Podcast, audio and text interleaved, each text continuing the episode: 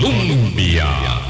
Con un país en sintonía, son las 8 en punto de la mañana. ¿Qué tal? ¿Cómo están? Muy buenos días, bienvenidas, bienvenidos a nuestra ventana de opinión.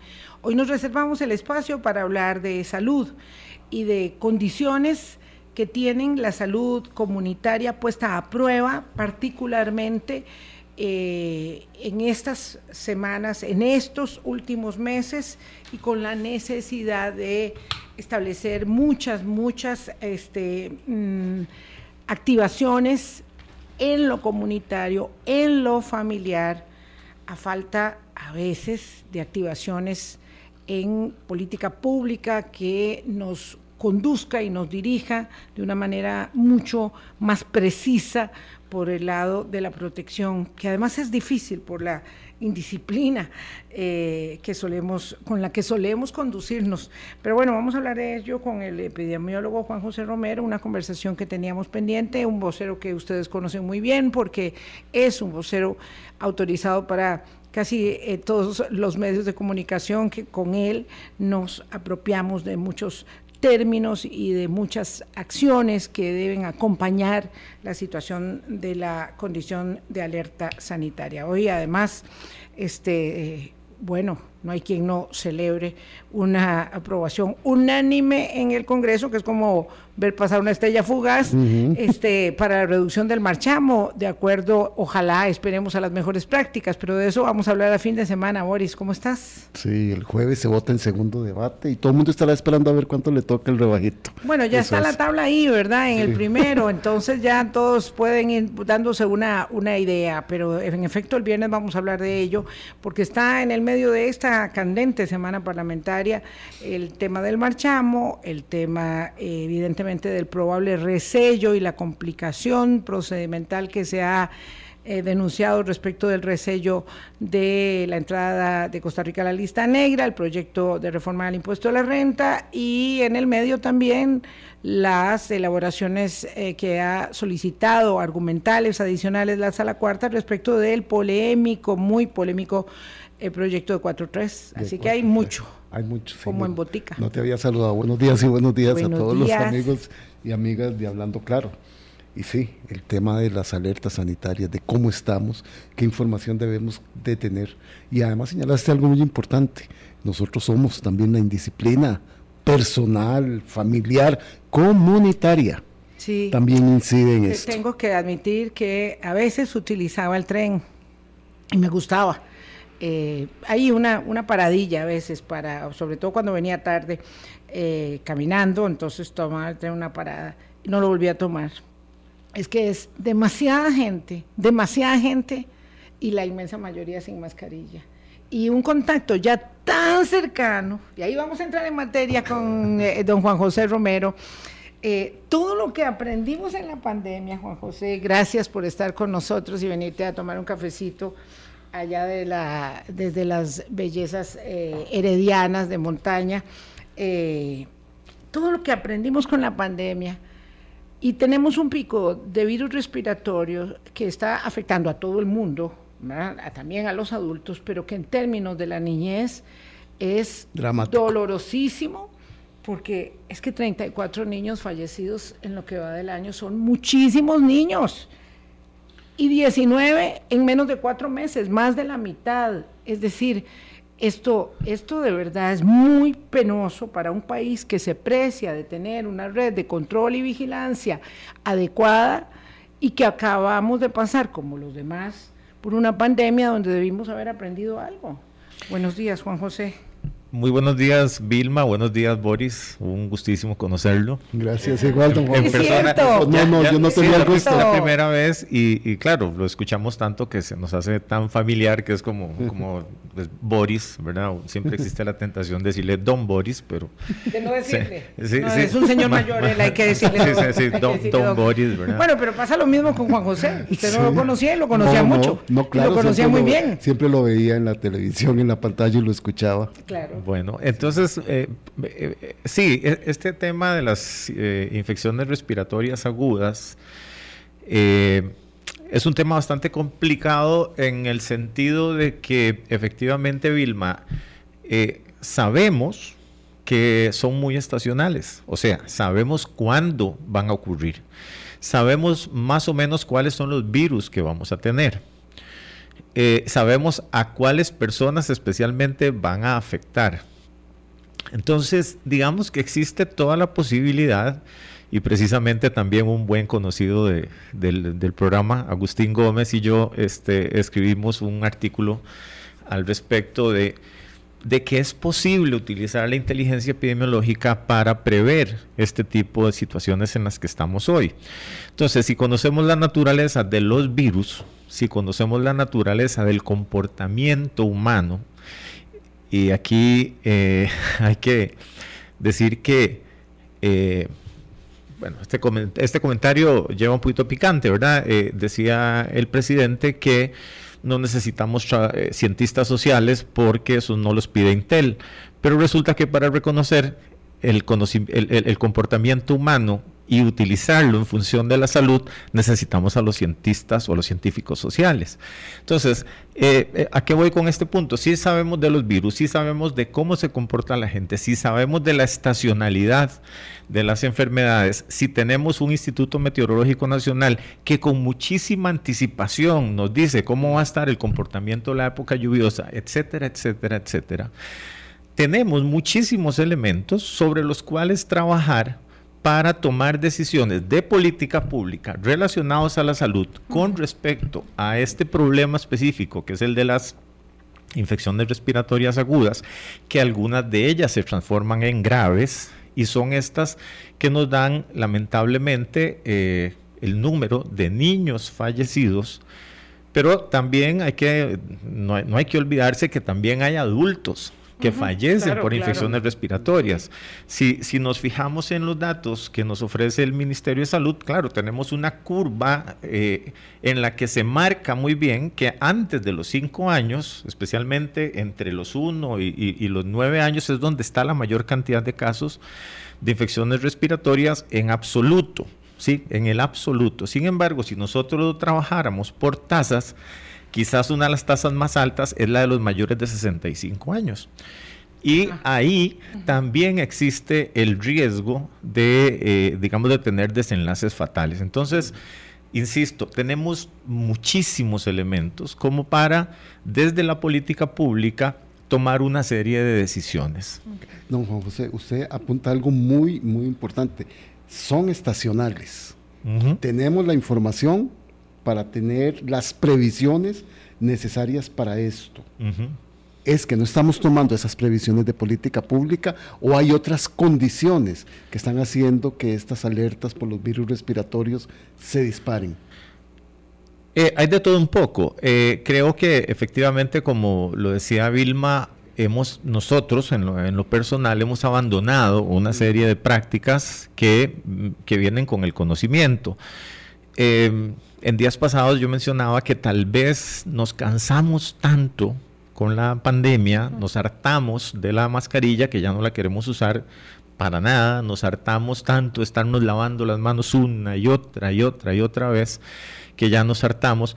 Eh, eh, ya la distancia social prácticamente no, la ejercemos, ¿verdad? Entonces estoy enfermillo, ¿verdad? Sí, enfermillo, y aún así me voy a visitar a la familia, estoy enfermillo y me voy a trabajar, estoy enfermillo y recibo gente sin anunciar, sin decirlo o sin siquiera portar yo como método de bloqueo hacia los demás una mascarilla. Mando a los niños y a las niñas a la escuela. Exactamente, entonces todo este tipo de cosas que son conductas personales, pero esa es otra cosa, ¿verdad? Entonces ahí entran de nuevo los científicos, los cientistas sociales. Si nosotros sabemos de ese tipo de conductas, pienso yo que desde la comunicación social de la salud, y ustedes son comunicadores y lo saben mucho mejor que yo, desde la comunicación social de la salud, se deberían de eh, crear las, eh, las estrategias para promocionar las prácticas eh, que, nos lleven a, mejorar esto, porque si no, eh, nos agarra muy tarde. Digamos, tener ahorita una alerta sanitaria por infecciones respiratorias agudas a partir de la semana pasada es muy tarde. Para mi gusto, llegamos muy tarde.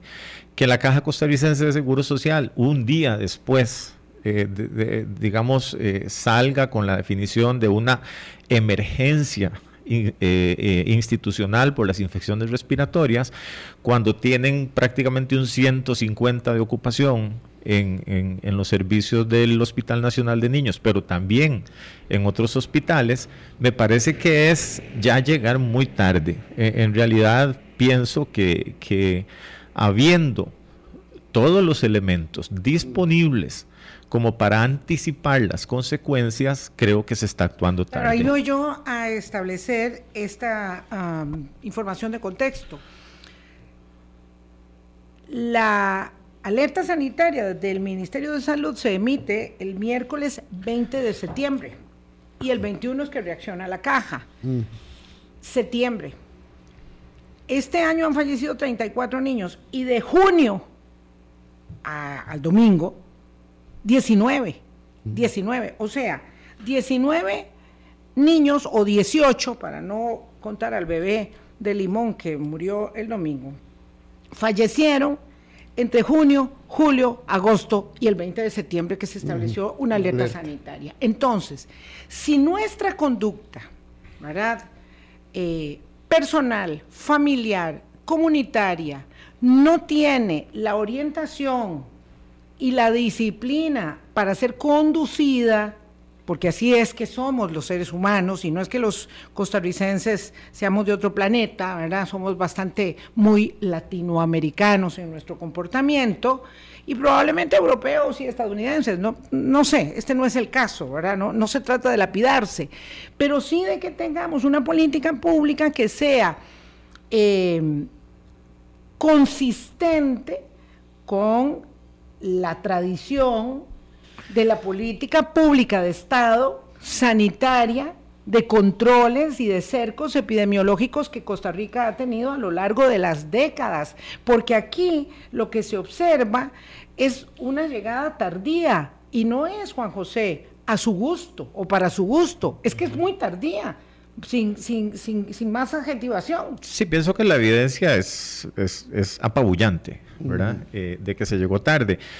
Eh, y es muy interesante porque prácticamente dentro de unas semanas va a ser un año que se declaró aquel receso lluvioso, ¿se acuerdan ustedes? Que estuvo muy controvertido, eh, porque de una serie de medidas que se propusieron en aquel momento para tratar de mitigar precisamente ese pico extraordinario de infecciones respiratorias, especialmente en los niños, que terminó en un, en, un receso lluvioso declarado de manera unilateral y abrupta por la ministra de Salud en aquel momento, eh, doña Jocelyn Chacón, que tomó por sorpresa inclusive al mismo Ministerio de Educación Pública, si ustedes se acuerdan, y a, las, y a los padres y, responsables de los niños, ¿verdad? Que no supieron qué hacer con, los niños. Eh, digamos que lo estamos repitiendo un año después. Pero si nosotros observamos lo que en epidemiología se llaman los canales endémicos, que son básicamente las frecuencias con las que se presentan las infecciones a lo largo del año, durante varios años, podemos observar marcadísimas estaciones, como lo decía usted, don Boris, eh, es marcadas estaciones. Entonces ya nosotros sabemos que entrada la época lluviosa, en donde sea, ¿verdad? Porque tenemos épocas lluviosas que comienzan un poquito más temprano en algunos lados, más tarde en otros lados, pero en el momento que comienzan, los virus respiratorios comienzan a subir, como también comienza a subir el dengue, comienzan a subir otras enfermedades transmitidas por vectores, etcétera. Eso ya está mapeado, ¿verdad? Como también en el caso de las infecciones respiratorias, les decía yo, sabemos a quiénes afecta y sabíamos a, a quiénes afecta más, ¿verdad? Esto también podría estar, eh, como le decía usted también, don Boris, eh, sumado a, otros, a, otros, a otras cosas, como por ejemplo el desprecio o el menosprecio, mm, ahorita no sabría cuál es la, palabra más adecuada, por las vacunas, ¿verdad? Este, antes, en cuestión de tres, cuatro semanas, millón y medio de vacunas contra influenza se aplicaban sin dilaciones y sin discusiones. Hoy yo soy beneficiario de una vacuna contra influenza que no debí haberme aplicado yo, porque no tengo ni la edad, o sea, no estaba dirigido las condiciones de riesgo. Pero el asunto es que como no hubo brazos que se fueran a poner la vacuna, pues quedó la ventana y yo la aproveché, ¿verdad?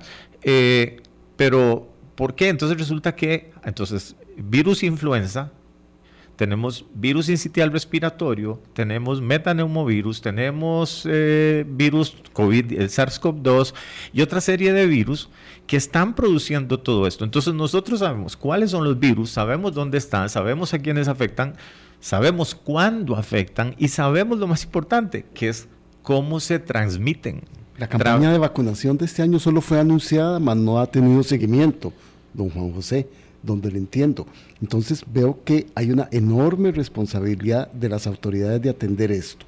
Solo quisiera preguntarle, ¿hay alguna condición de este año atípico en lo climático que pueda estar teniendo incidencia o es que realmente estamos siendo descuidados en las autoridades de salud y en lo personal? Yo pienso que es, más de lo último, porque inclusive eh, hemos tenido una estación lluviosa poco lluviosa. Sí, más bien muy poco lluviosa, que eso también lo sabíamos desde principio de año. Y ustedes tuvieron aquí al director del a a don Berner Stolz, hablando del tema y, eh, y más bien el problema es que tenemos un déficit de lluvia y por eso estamos produciendo electricidad, quemando hidrocarburos, estamos pagando más, etcétera, etcétera, etcétera. Y eso también debería en teoría de haberse reflejado de manera positiva en los indicadores de salud. Eh, no está siendo así. Ahora, creo que hay mucho, o sea, yo, yo insisto, eh, si yo por mi propia voluntad no acato, como diría, como diría mi mamá, ¿verdad? Es que usted no acató, ¿verdad? No se le ocurrió. Si a mí, Si, yo, si yo no acato, o sea, si, si a mí no se me ocurre, si yo no lo pienso, alguien me lo tiene que recordar. Y si me lo recuerda y aún así yo no hago caso, pues alguien me lo tiene que imponer.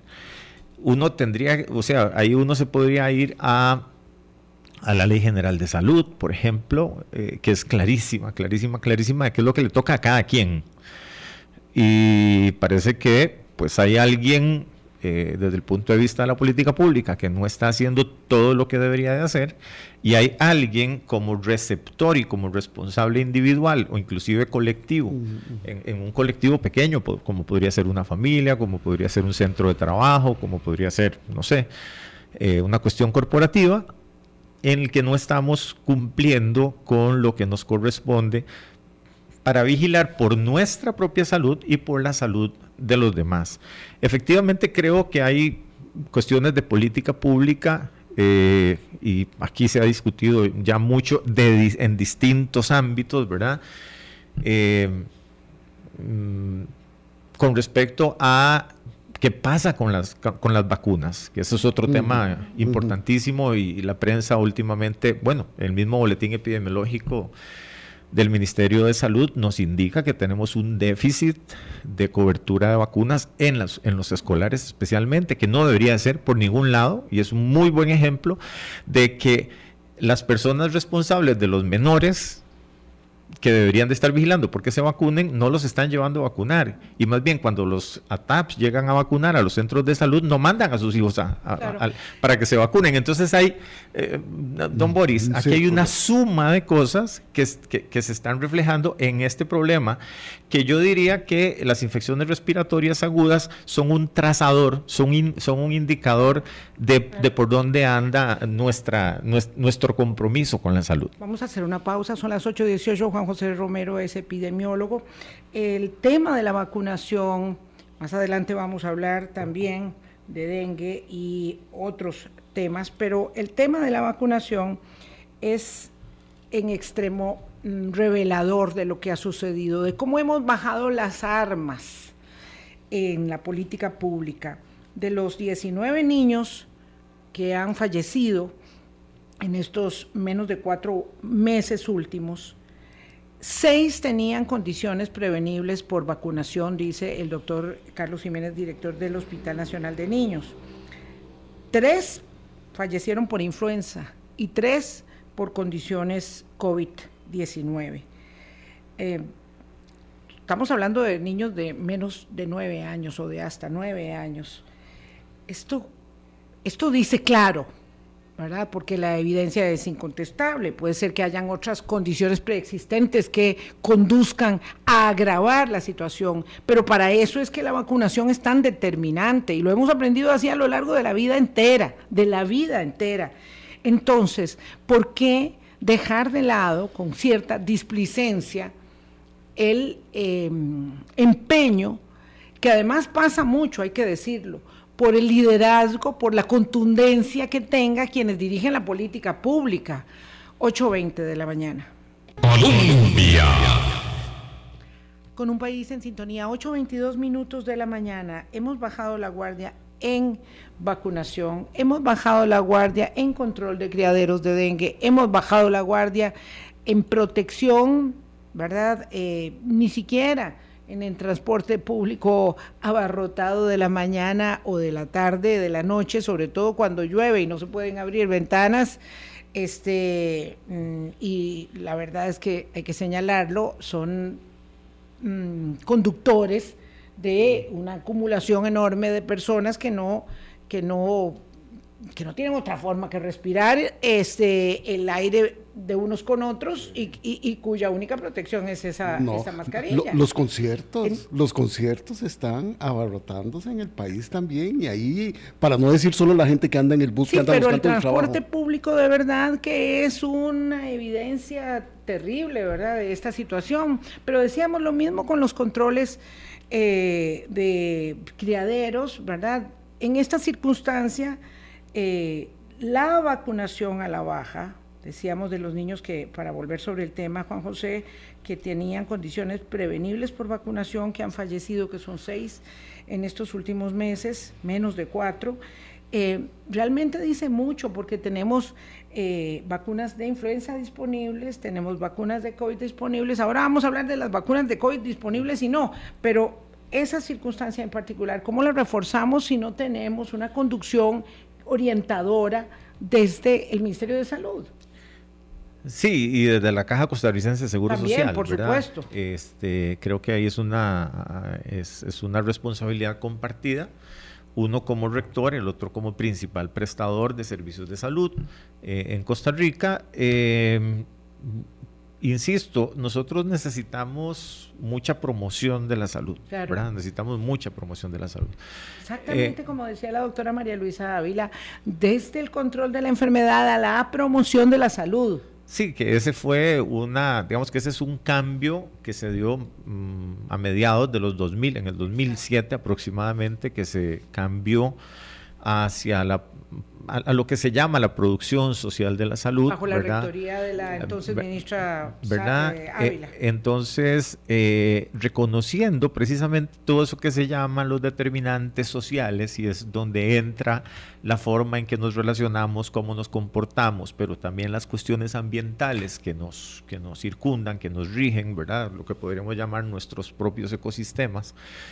Eh, eh, de nuevo, reconociéndolos, a partir de ahí comenzamos a tomar decisiones. Ahorita Vilma mencionaba el transporte público. Bueno, ¿qué pasa con el transporte público? Es un lugar, es, es, un sitio cerrado en el cual vamos durante más de media hora por lo menos, ¿verdad? El, el que, el que poquito anda anda 20 minutos, y, resulta que cuando hablábamos nosotros de SARS-CoV-2, hablábamos de distancias de metro y medio por 13 minutos y una cosa y la otra, y resulta que estamos 20 minutos en el mismo, ¿verdad? Compartiendo el mismo aire. Y eh, durante la mañana y en la tarde, ¿qué tal?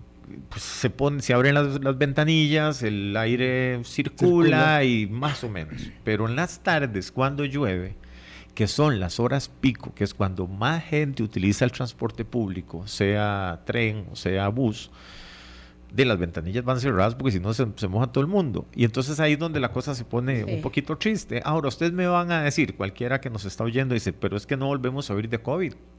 Y si uno ve los datos de COVID, en promedio tenemos 50 hospitalizados durante las últimas semanas, más o menos, por, por COVID-19. Y alguien dice, pero es que de eso ya nadie se muere. No, mentira, sí se está muriendo gente, ¿verdad? Este, sí se están muriendo niños y se están muriendo adultos en los hospitales por condiciones prevenibles. Es que ese es el asunto. ¿Será que como mueren prevenible, menos, ¿Será que como mueren menos, don Juan José, todos hemos hecho una coraza del tema del COVID-19?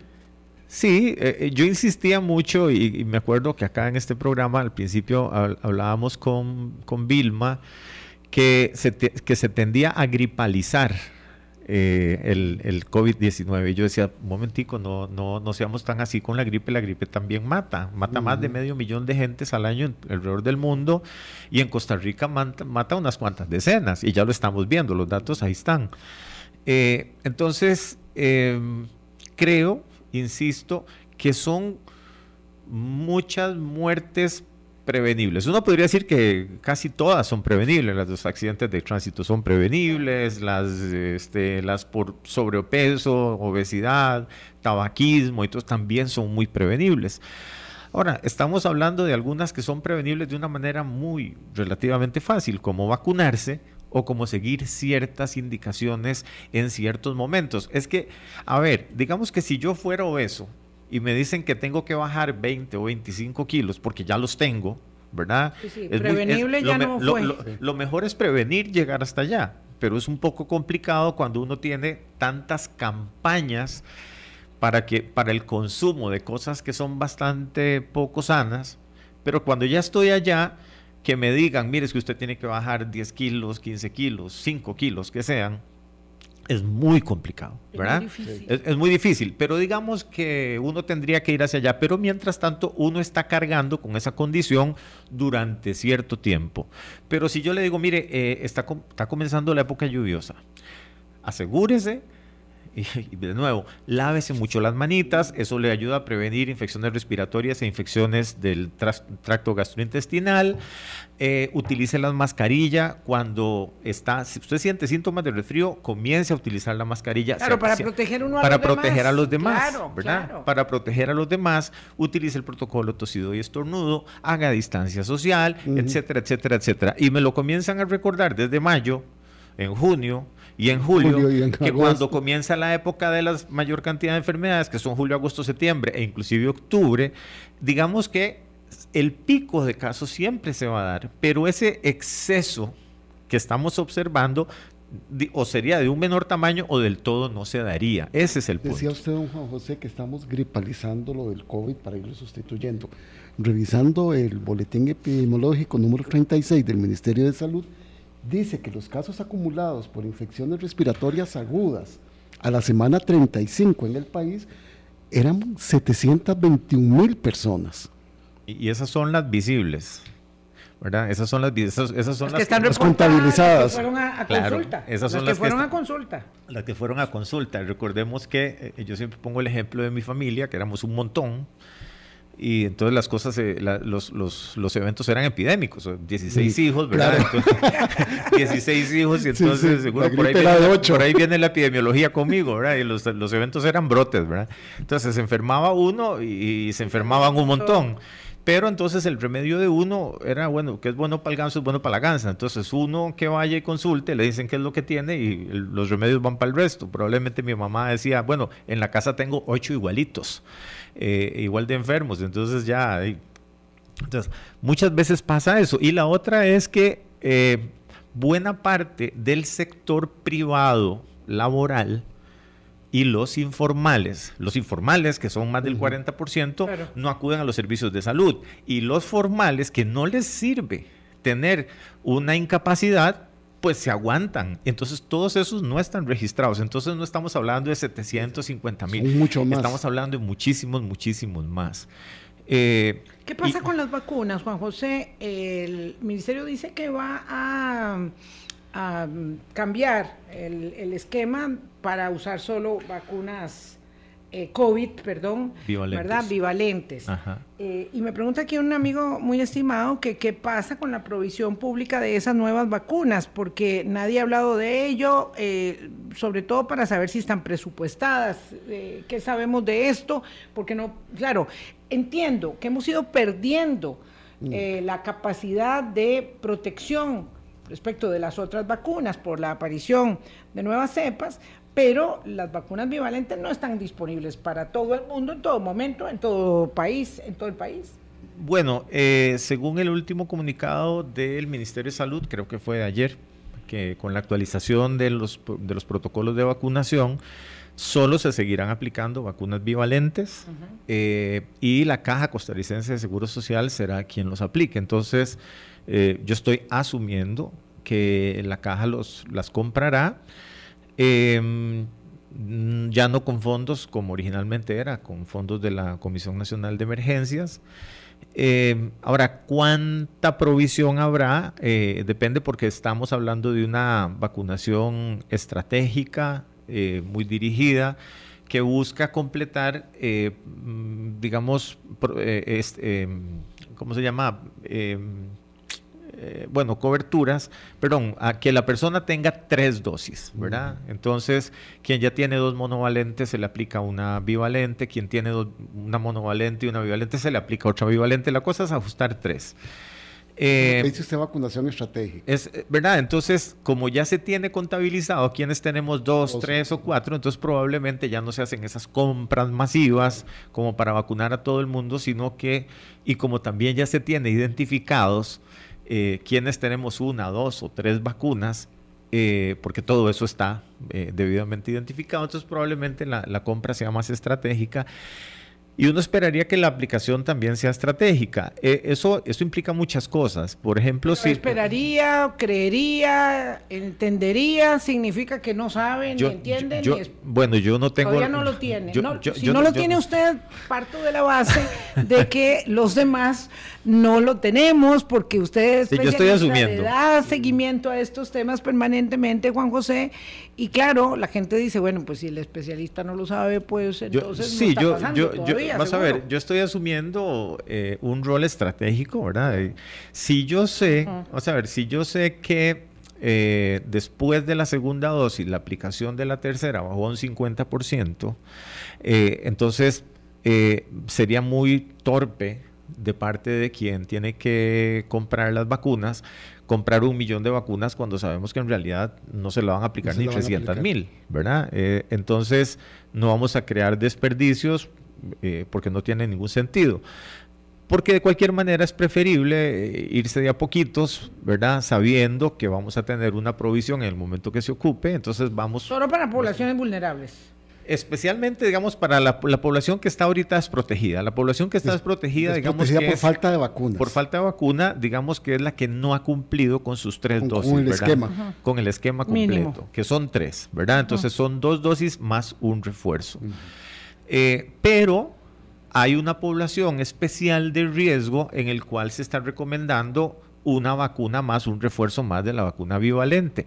Que aún teniendo tres dosis o cuatro, se le puede poner una bivalente más. Correcto. Y esa persona debe interesarse por acudir a un centro de salud para averiguar sobre su condición. Correcto, eso es, lo, eso es lo ideal. Digamos, podríamos decir que personas de arriba de 50 años con condición de riesgo como obesidad, hipertensión, diabetes, eh, tabaquismo, cáncer, por ejemplo, que son condiciones de riesgo bastante conocidas, deberían de acercarse a Levi's a preguntar por, su, por su vacuna. Tenemos un poquillo de prisa ahora. Eh, ¿Qué pasa con el dengue? Hay una última cifra de 10.236 casos que registró eh, Boris para nuestro texto hoy y en ascenso. Mm, es lo mismo, perdimos el interés, perdimos la preocupación y la ocupación de prevenir los criaderos. Hay lugares, por ejemplo, eh, tengo conocimiento en la Guásima, mm. donde hay una gran cantidad de casos. La gente se baña en, en ¿cómo se llama? En, repelente cuando cae la tarde porque se... Eh, muchos los zancuditos salen a comer o temprano por la mañana, según entiendo, pero eso ¿Eso tiene un efecto o es demasiado tarde? De, nuevo, es, bien interesante eh, porque, el, de nuevo, el canal endémico, la, figurita, es muy parecida a la de las infecciones respiratorias. Digamos, a partir de mayo, que comienzan las lluvias, comienzan los casos y más o menos después de pasado septiembre, octubre, comienzan a bajar los casos. Tiene que ver con con las lluvias. Ahora, tenemos zonas, digamos, bastante marcadas que son eh, donde el dengue pulula por todo lado, ¿verdad? Generalmente hacia las costas, ¿verdad? Generalmente hacia las costas. Entonces tenemos eh, lo que es Punta Arenas, o sea, todo lo que es el Pacífico Central, lo que es el Caribe, la Huetar Caribe, un poco la, la, la Huetar Norte. Pero resulta que con el cambio climático, hemos ido subiendo los pisos altitudinales en donde la Aedes aegypti se reproduce de maravilla, ¿verdad? Entonces, tener brotes eh, en la meseta central es cada vez más frecuente y tener brotes más grandes es cada vez más frecuente. Aquí hay responsabilidad de todo el mundo. De nuevo, política pública. Los gobiernos locales podrían hacer campañas, y yo no sé si la hacen o no, digamos campañas para recolectar eh, desechos no tradicionales, ¿verdad? Todas esas llantas y estañones y tarros viejos que están ahí estorbando, que lo que hacen es acumular agua para que se dé el criadero, por ejemplo, o campañas para que la gente revise sus canoas, o campañas para que, no sé, para que trabajemos con la reducción de los criaderos. Todo eso es, digamos que es fundamental previo a que comiencen los eventos. Ahora, pero la otra es que si estamos llevándole el pulso a los eventos de nuevo con datos, aplicando eh, vigilancia epidemiológica y aplicando inteligencia a partir de esos datos, podemos entender cuándo nos estamos saliendo de lo esperado o cuándo, aunque vayamos hacia lo esperado, porque lo esperado no quiere decir que, sea bueno, ¿verdad? Porque si lo que siempre está ocurriendo es malo, es, espero lo malo. El pico de casos que tengo de, la siguiente temporada, en lugar de trabajar sobre ellos. Permítanme. por... Nada más, Vigna, solo para lo que decía don Juan José, este año fue Sarapiquí, ¿verdad? Que como ha ido cambiando eh, la habitabilidad del mosquito, fue en Sarapiquí donde empezó el brote de este año y, a partir de ahí a extenderse.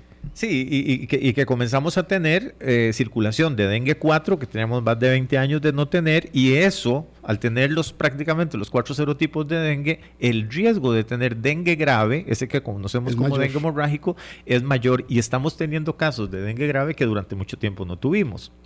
Entonces, entonces creo que también hay una responsabilidad muy, muy, muy marcada insisto, del gobierno central, de los gobiernos locales, de las personas y yo también diría que de las organizaciones sociales. Digamos, ¿qué tal que las, eh, las asociaciones de desarrollo integral se preocuparan? Por eso es que al fin y al cabo somos de los mismos. Si en los barrios, así como nos organizamos con la vigilancia, nos, organizamos con dengue, son, yo creo que son muchas cosas que podríamos marcar. De otros eh, ladrones y delincuentes como los Aedes aegyptis. Vamos a hacer una pausa, 8.39.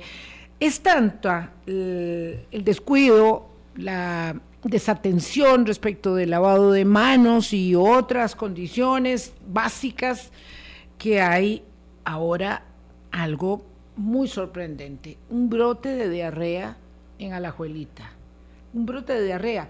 En mi eh, laboratorio de aguas de allá descartó que el agua esté contaminada, pero entonces, ¿cómo un brote de diarrea? ¿Cómo se explica por qué está sucediendo esto en un cantón, aquí al puro ladito, tan populoso, tan, tan lleno de personas como la Joelita? Ya venimos.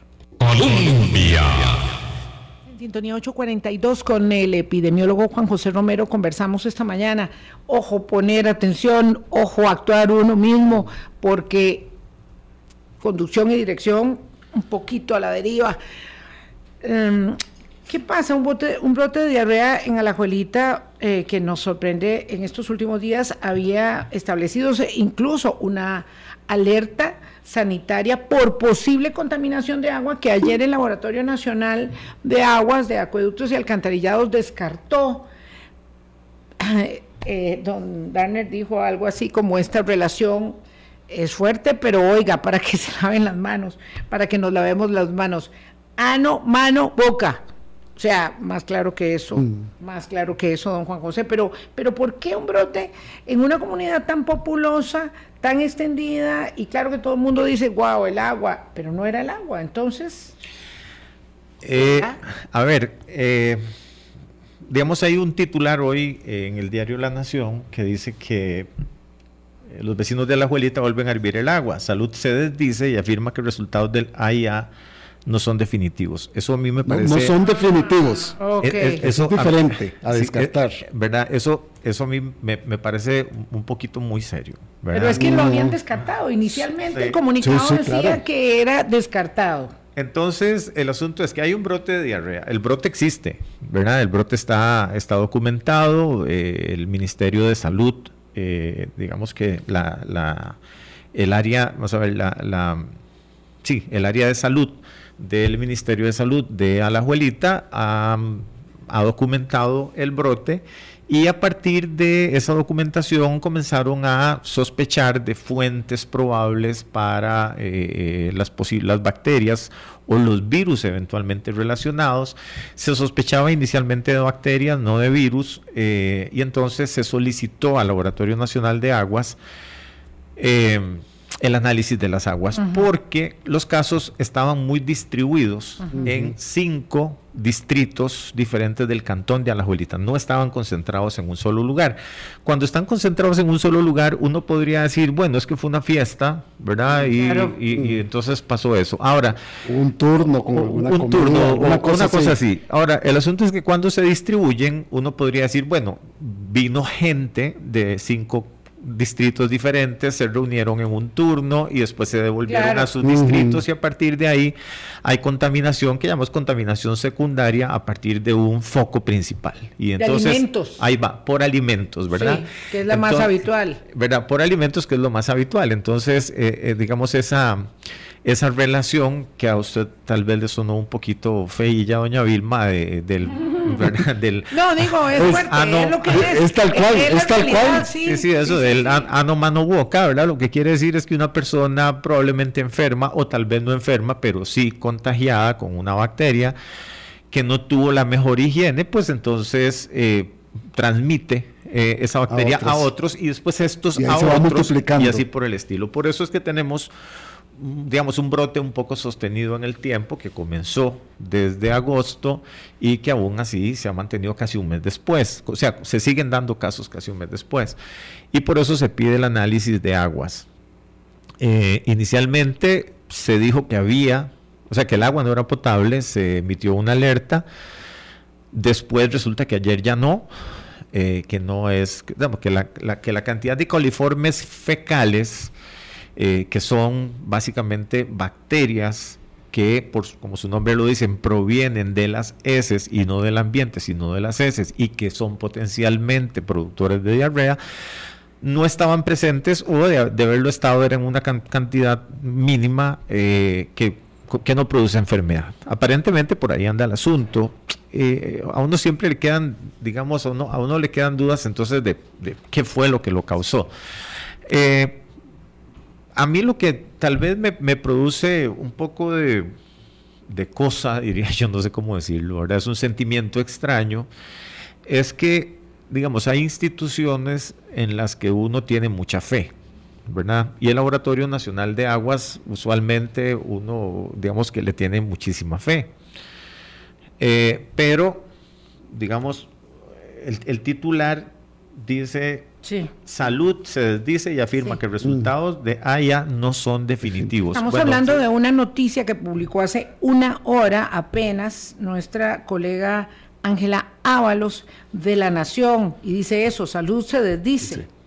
Y afirma que los resultados de acueductos no son definitivos. Vecinos de Tejarcillos, de Alajuelita, de Concepción, vuelvan a hervir el agua que consumen o compren líquido embotellado hasta nuevo aviso como medida preventiva. Esto después de que se había descartado la contaminación de agua como fuente del brote de diarrea. Además me dice eh, mi querido colega, nuestro querido colega Jorge Proti, que en Escazú también, están con problemas y que la gente está muy preocupada. Sí, que son vecinos. son los vecinos. Son vecinos. son vecinísimos. De pero, pero, nada más. Sí, Hoy venía escuchando en la mañana las noticias y las vecinas seguían insistiendo, ¿verdad?, de que hace meses y que hay un brote de diarrea, que hay vómito, que hay deshidratación y que ellos siguen hirviendo el agua. Lavan los alimentos, consumen agua hervida y sigue los problemas de salud. Sí, eh, eh, a ver, uno cuando eh, efectivamente, como el doctor Darner Mora, el director del Laboratorio Nacional de Aguas de Acueductos y Alcantarillados, lo menciona en una nota ayer, también creo que Ángela, Angelita de cariño, Ángela ¿verdad? Este, lo decía en la nota, generalmente se sospecha de contaminación de alimentos, generalmente pero eh, como estábamos hablando ahora fuera de, programación, generalmente se dice, se concentran los casos, pero cuando ya tenemos casos en distintos distritos del cantón, uno comienza a sospechar de otras cosas y es bastante razonable sospechar del agua. Ahora, no tenemos resultados definitivos. Primero que sí, Después que no. Después que no, y ahora que quién sabe. Eh, eh, es, un poquito. Es que ese es el problema para mí es un poquito complicado. Este es el problema. ¿Qué está pasando en la conducción de nuestras políticas públicas sanitarias para que estemos en esta circunstancia? Este es un país que afirmó muchísimo sus controles. Em, y sus cercos epidemiológicos, la convicción, algo lo que usted decía, la confianza, ¿verdad? En, en las instituciones. Ahora, para cerrar... Vilma, pero nada más, solo para aportar aquí, paralizado el proyecto de mejora del Laboratorio Nacional de Aguas es que eh, esto es complicado, porque como decía don Juan José, un ente al que siempre le hemos tenido confianza, pero viene paralizado todo el proyecto con el empréstito que había para la modernización y ampliación y equipamiento del laboratorio. especialista que escuché en el, en el reportaje de clorotanolil, es un, pobre cuchitril, el Laboratorio Nacional de Aguas, porque está abandonado, dejado con la capacidad de hacer pruebas de plaguicidas muy limitada, pero quiero ir a eso, ya no tenemos tiempo, Juan José. Esto de la abuelita, noticia en desarrollo, ya veremos a ver cómo podemos, eh, cómo evoluciona la situación, pero terrible lo que pasan los vecinos de Alajuelita y los de Escazú están preocupadísimos porque están demasiado justo al lado, ¿verdad? Mm, pero ya es suficiente para provocar una gran alerta lo que sucede con eh, eh, los vecinos de Alajuelita. Clorotanolil, está ese nombre. está prohibido desde el 2020 en 32 países de la Unión Europea. Hace 26 años que en Estados Unidos fue catalogado como posible cancerígeno. Juan José, ayúdenos para dejar este tema introducido, para buscar especialistas eh, que nos conduzcan más por este tema. Y en Cartago tanto en el cantón de Oriamuno como en Alvarado, ahora resulta que esto no encuentra solución y hay como 65 mil personas expuestas a esta situación de que el agua no se puede consumir ni para tomar, ni para cocinar, ni siquiera para bañarse, porque produce brotes eh, alérgicos. Además, en un lugar donde se produce una gran cantidad de alimentos, que comemos, que comemos en todo lado. come todo el mundo, eh, ¿cómo es que esta situación, a pesar de órdenes de la Sala Constitucional, no termina de avanzar? Eh, dícese que Salud, Minada y Acueductos y Alcantarillados han recomendado la prohibición del uso de ese eh, cancerígeno agroquímico eh, pero falta todavía la decisión del MAC y de la presidencia de la República para hacerlo realidad y para ver cómo se subsana la situación de los vecinos de, de Oriamuno y Alvarado. Sí, eh, curiosamente, tengo que decir que quienes evidenciaron la contaminación de las aguas por el clorotalonil fue el laboratorio del Instituto Regional de Investigación de Sustancias Tóxicas, el IRET, de la Universidad Nacional. Eh, como también sucedió en su momento en la zona atlántica con el triste caso de los, de los insecticidas en las bolsas y todo eso. Bueno, eh, a ver, eh, es un fungicida, ¿verdad? Los hongos afectan de manera terrible, terrible, los cultivos, ¿verdad? Y cuando estamos hablando de cultivos intensivos, entonces se hace un abuso de fungicidas, de antibióticos, porque también se utilizan muchos antibióticos en, las, plantas, etc. Eh, ahora, el problema está en el uso desmedido de este tipo de, vamos a ver, de plaguicidas, de pesticidas. Ahora, eh, la, el hecho de que en la Unión Europea y que en Estados Unidos, como consumidores finales, de muchos de los productos que, se producen acá, lo hayan, lo hayan prohibido, yo creo que es algo que nos dice que nosotros también mm. debimos haber actuado hace mucho tiempo, hace mucho tiempo, y ahorita estamos viendo las consecuencias. Ahora, ¿qué sucede? Eh, como en su momento también en Siquirres, ¿verdad? En ciertas zonas de Siquirres, donde el agua de bebida era absolutamente eh, imbebible, inusable, y entonces tienen que pasar las, eh, ¿cómo es que se llama esto? Las, las cisternas, ¿verdad? Con la incomodidad que eso significa, con las dificultades que eso significa, cuando hay que en realidad trabajar con el problema desde la raíz, hay que trabajar desde la raíz creo, Porque el, agua, el agua en cisternas es un paliativo y no le llega a todo el mundo. efectivamente, y también es una dificultad, ¿verdad? costo eh, claro, es un costo enorme para las personas, o sea, para, para, quien para quien lo distribuye, pero también para las personas. Entonces, el asunto es que hay que trabajar con la respuesta desde la raíz y creo que nos estamos yendo a las ramas y por las ramas no se llega hasta la raíz. Me dice el doctor, Me dice el doctor Carlos Jiménez, virólogo de la de colega y amigo mío de la Universidad Nacional, que sería bueno que buscaran tal vez virus eh, porque si las bacterias parecieran no ser, y como él es virólogo, dice que podrían ser norovirus, que son unos virus que producen diarrea. Ah, en el caso de la abuelita. En el caso de la abuelita, ¿verdad? Ah, ok. En el caso de la abuelita, es que como ya vamos cerrando, para que se me quede la idea. Ya cerramos, se nos acabó el tiempo. Vamos a hacer un programa sobre el tema del el cloro talonil, que me cuesta mucho la palabra. Talonil. Eh, muchísimas gracias, Juan José. ¿Sabe qué? Es un programa que me deja como un mal sabor de boca, aunque el café haya sido bueno, porque la conversación con Juan José siempre es muy edificante, pero quedamos, yo sé que la gente que oye el programa dirá, ¿y entonces qué? ¿Qué, sobre el dengue? ¿Qué sobre la vacunación? ¿Qué sobre, los virus respiratorios? ¿Qué? sobre todos los temas? Porque todo queda como, como ahí, ¿verdad? Ni siquiera sabemos qué pasa en Alajuelita. Entonces, este, sí, es muy triste, no tenemos las respuestas pero al menos podemos detonar en ustedes las alertas, las alarmas para mm, cuidarnos a la buena de Dios cada uno, ¿verdad? A la buena de Dios cada uno, con una política pública sanitaria muy, muy... Y venida menos.